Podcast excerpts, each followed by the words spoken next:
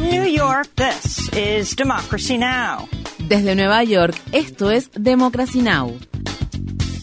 Democracy Now! es un noticiero internacional de radio y televisión que se transmite desde Estados Unidos a través de Internet en democracynow.org. Welcome to Democracy Now!, democracynow.org. Bienvenidos a Democracy Now! en español democracynow.org barra es. El informativo de Guerra y Paz con Amy Goodman.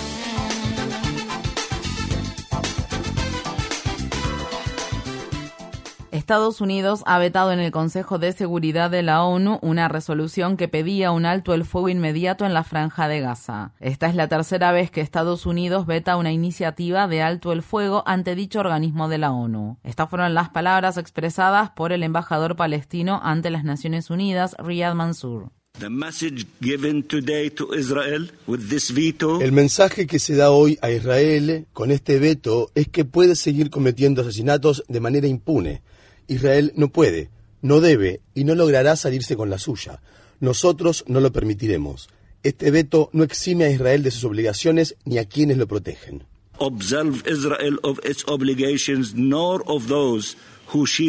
Estados Unidos ha propuesto esta semana su propio proyecto de resolución, el cual contempla un alto el fuego temporal tan pronto como sea factible. En la franja de Gaza, el número de muertes sigue en ascenso al tiempo que la crisis humanitaria que deben enfrentar los gazatíes sigue empeorando. El Programa Mundial de Alimentos se ha visto obligado a suspender la entrega de ayuda alimentaria en el norte de Gaza debido a las condiciones caóticas que azotan la región. UNICEF ha advertido que al menos uno de cada seis menores del norte del enclave palestino sufre actualmente desnutrición aguda. En el sur de Gaza, la Organización Mundial de la Salud completó el martes una segunda operación de evacuación del asediado hospital Nasser que ha quedado fuera de funcionamiento tras una serie de ataques israelíes. Estas fueron las palabras expresadas por Julio Martínez, un experto en bioseguridad que trabaja para la Organización Mundial de la Salud.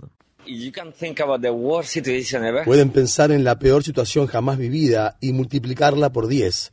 Esta es la peor situación que he visto en mi vida. Son los escombros, la falta de luz, el tener que trabajar en la oscuridad, pacientes por todas partes. The working in the darkness, patients everywhere. La OMS dice que unos 150 pacientes y trabajadores de la salud aún permanecen en el hospital en condiciones que ponen en peligro sus vidas. Los medios libaneses han dicho que una mujer murió en un bombardeo que Israel lanzó contra Magdal Sun, una municipalidad ubicada en el sur del Líbano. Los misiles israelíes también impactaron en Kafr Suse, un distrito municipal de la capital siria Damasco. En Estados Unidos, activistas judíos estadounidenses y otras personas que apoyan su causa condenaron al presidente Biden por asistir a una lujosa recaudación de fondos que el donante multimillonario Jaime Saban, quien está a favor de Israel, organizó en la ciudad de Los Ángeles. Los combatientes hutíes de Yemen dijeron el martes haber atacado con misiles un buque de carga israelí en el Golfo de Adén y varios buques de guerra estadounidenses en los mares Rojo y Arábigo. Asimismo, los combatientes hutíes también se atribuyeron una serie de ataques que fueron lanzados contra diferentes objetivos en Eilat, una ciudad ubicada en el sur de Israel. Los ataques más recientes se produjeron después de que funcionarios estadounidenses informaron el lunes que combatientes hutíes también habían derribado un dron estadounidense MQ-9 Reaper que se encontraba volando cerca de Yemen. Los hutíes se han comprometido a seguir atacando embarcaciones hasta que Israel detenga su ofensiva contra la franja de Gaza. El gobierno de Biden dijo estar preparando un importante paquete de sanciones contra Rusia en respuesta a la muerte del líder de la oposición rusa Alexei Navalny, de la que Estados Unidos responsabilizó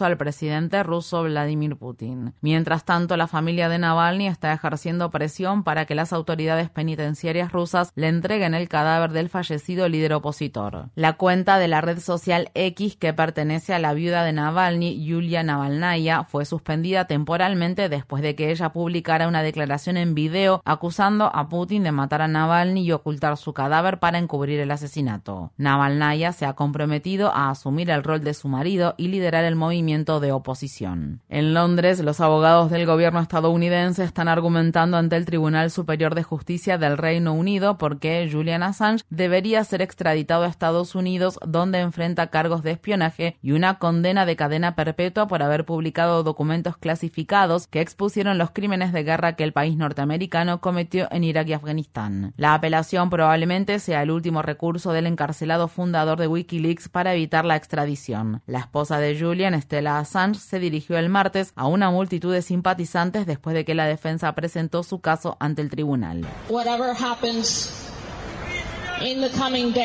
Pase lo que pase en los próximos días, ya se ha ventilado en los tribunales el complot de asesinato contra Julian, la motivación política que surge de la obsesión de Mike Pompeo por matar a Julian, los asesinatos cometidos en Irak y Afganistán que Julian expuso y el programa de tortura en el que los países europeos participaron voluntariamente.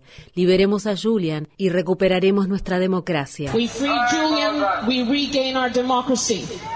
La policía española sospecha que el cadáver que fue hallado la semana pasada, el cual presentaba varias heridas de bala, pertenece al piloto ruso que desertó a Ucrania en un helicóptero militar hace seis meses. Según se informa, el cadáver de Maxim Kuzminov fue encontrado en una cochera subterránea. En respuesta a la noticia, el director del Servicio de Inteligencia Exterior de Rusia dijo que Kuzminov era un traidor que se convirtió en un cadáver moral. Los dos partidos mayoritarios de Pakistán, el Partido Popular de Pakistán y la Liga Musulmana de Pakistán Nawaz, acordaron formar una coalición tras días de intensas negociaciones. En los comicios celebrados a principios de febrero, ningún partido obtuvo la mayoría parlamentaria, aunque el partido PTI del ex primer ministro Imran Khan, quien fue destituido y actualmente se encuentra encarcelado, obtuvo sorpresivamente la mayor cantidad de escaños. Otro ex primer ministro, Shehbaz Sharif, ha sido nombrado candidato para ocupar el cargo de primer ministro de la coalición. Esto se produce al tiempo que un alto funcionario administrativo confesó haber alterado el resultado de la votación y presentó su renuncia. Después de hacer esta sorprendente confesión, el exfuncionario expresó su arrepentimiento por haber apuñalado al país por la espalda. Por su parte, el partido de Imran Khan ha acusado al poderoso ejército del país de haber manipulado la votación en su contra. En Somalia, Estados Unidos enfrenta acusaciones de haber matado a dos médicos cubanos durante un ataque aéreo que recientemente llevó a cabo contra el grupo armado Al-Shabaab. Los médicos cubanos que habían sido secuestrados por el grupo Al-Shabaab hace cinco años habían estado prestando servicio en Kenia como parte de un programa en el que Cuba participa enviando profesionales de la salud a diferentes partes del mundo para ayudar a mejorar el acceso a la atención médica. Los médicos han sido identificados como Acel Herrera Correa y Landy Rodríguez Hernández. Las autoridades de Ruanda han rechazado los llamamientos del gobierno de Estados Unidos para que el país africano retire sus soldados y sistemas de misiles del este de la República Democrática del Congo, al tiempo que se intensifican los enfrentamientos en la región. La intensificación del conflicto entre el ejército de la República Democrática del Congo y el grupo rebelde M23, que ha sido acusado de recibir apoyo de Ruanda, ha afectado las carreteras por donde ingresan los alimentos a la ciudad oriental de Goma, por lo que dos millones de personas no están recibiendo alimentos. Esto provocará hambruna, porque todos nosotros en Goma dependemos de la carretera Minova para obtener productos agrícolas.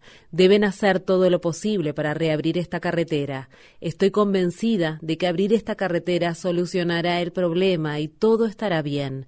Las autoridades del país deben hacer todo lo que esté a su alcance para poner fin a la guerra. Seguro que después de la guerra todo estará bien. Las autoridades deben hacer todo lo posible para poner fin a esta guerra.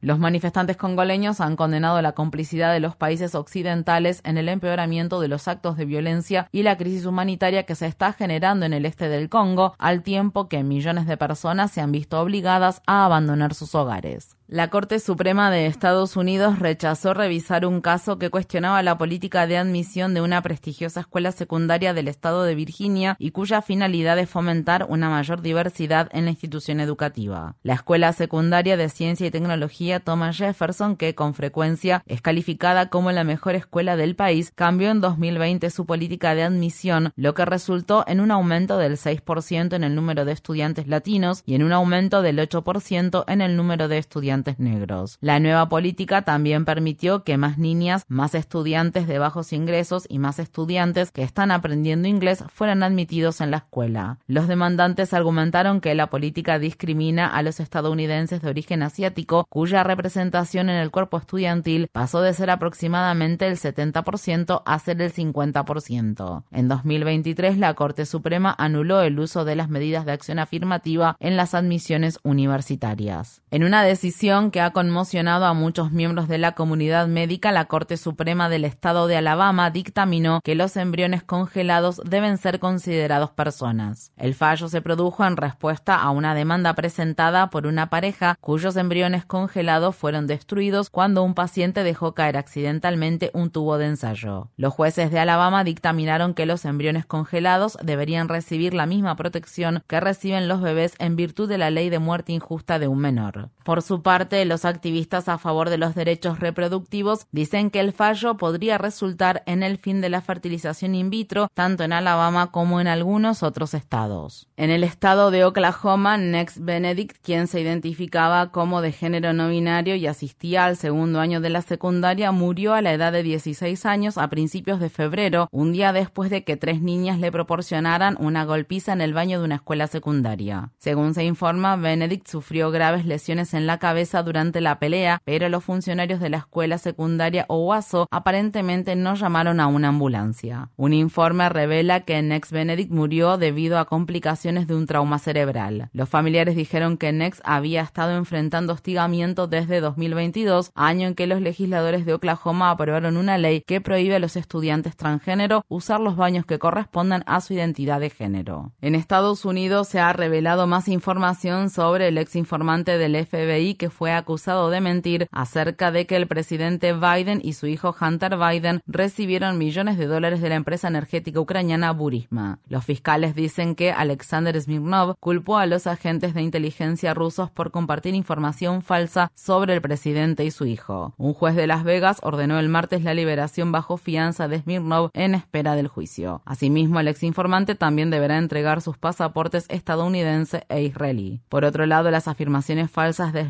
Sobre Biden y su hijo Hunter son de vital importancia para los republicanos que buscan someter a juicio político al presidente estadounidense.